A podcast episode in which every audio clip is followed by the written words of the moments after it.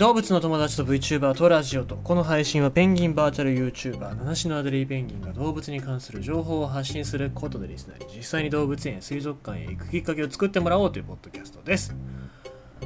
あのー、まあね体調もなんか心もだいぶ回復しましたですね、えー。やっぱ食べ物だったり睡眠時間によるのかなと思いますね、うん、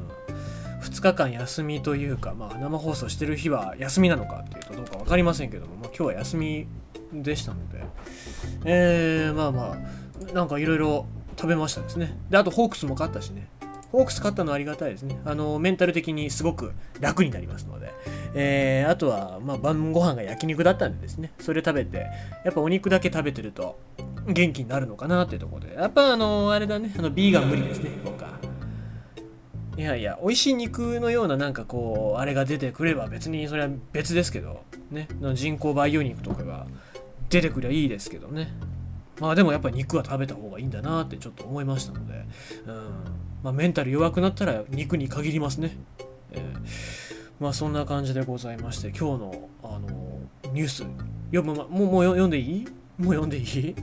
ね、あの気分がいいからもう早めに読んじゃう。今日早めに読んじゃう。ロイター通信よりニュースでございます。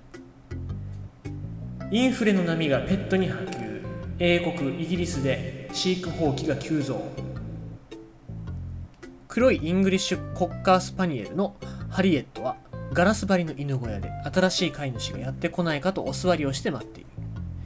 イギリスでは生活費の高騰の煽りでペットを手放す人が増えておりハリエットもそうやって捨てられた犬だハリエットは人通りの多いロンドンの街角を走っているところを見つかり保護された。その前に自動車から追い出されるのを複数の人々が目撃している。現在ハリエットを養育しているロンドン南西部バタシー地区のペット里親募集センターには新しい飼い主を探している犬が206匹猫が164匹いる。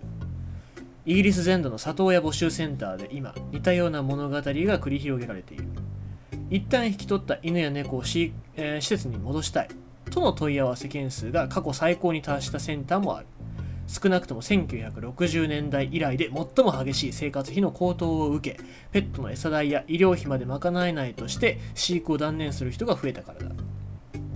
バタシーのセンターを運営するスティーブさんはこうした理由でバタシーに犬を連れてくる人が増えるのではないかと心配だと話す。ヘビやトカゲといった珍しいペットについても専用の暖房や照明といったコストを背負いきれなくなる飼い主が出てきた。まあ、これ夏だけじゃなくて冬場なんかもそうですよね。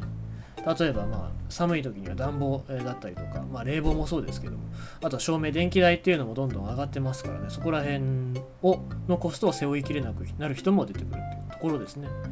で王立動物虐待防止協会はロイターに対し全長2.4メートルのボアコンスターリクター。を含むヘビ3匹が最近枕カバーに入れられて爬虫類ショップの外に捨てられていたと明かした。動物を愛するお国柄のイギリスでは新型コロナウイルスのパンデミックが拡大する中でペットの需要が急増していた。しかし来年1月にはエネルギー料金が前年の3倍以上に跳ね上がると予想されるほどの生活費高騰に直面しペット飼育放棄の、え流れが現れたというところですね。でイングランド銀行。これ中央銀行。はイギリスが長い景気後退期に突入すると予告しており家計の困窮は深まりそうだというところです。で、まあ、世界的にまあそういうところはちょっと悲観的なね、えー景気動向を示しているところですけども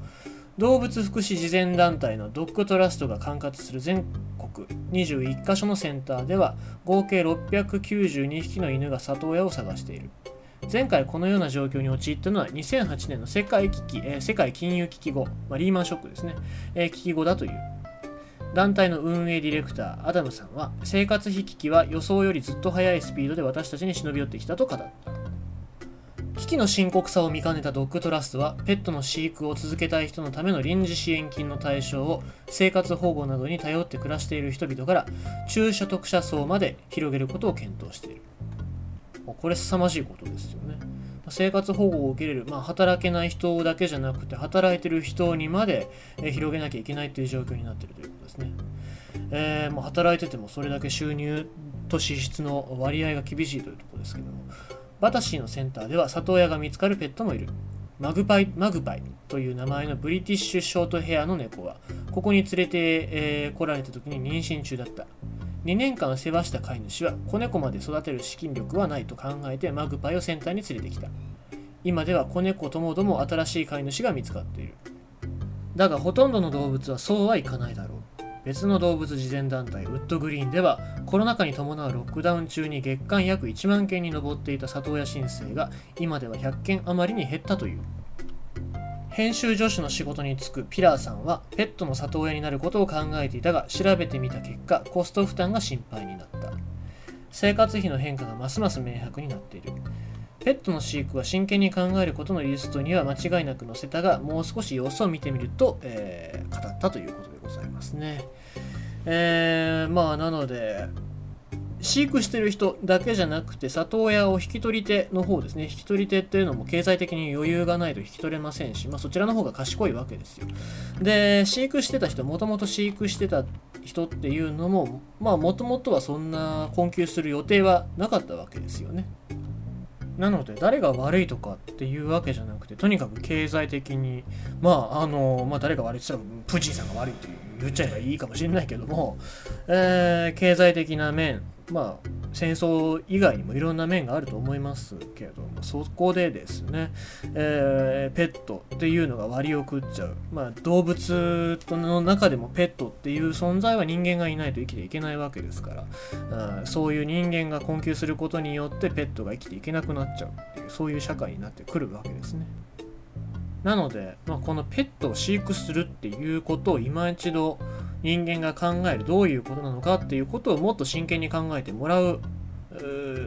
機会っていうのを増やしていかなきゃいけないのかなともっと啓発をしていかなきゃいけないのじゃないかなとじゃないともっとね、えー、来あの10年後20年後も同じようなことが起きるはずですのでこういうことを繰り返さないためにもしっかり学んでほしいなと思いますね。ということでございまして今日のニュースはインフレの波がペットに波及イギリスで飼育放棄急増ってことでございました。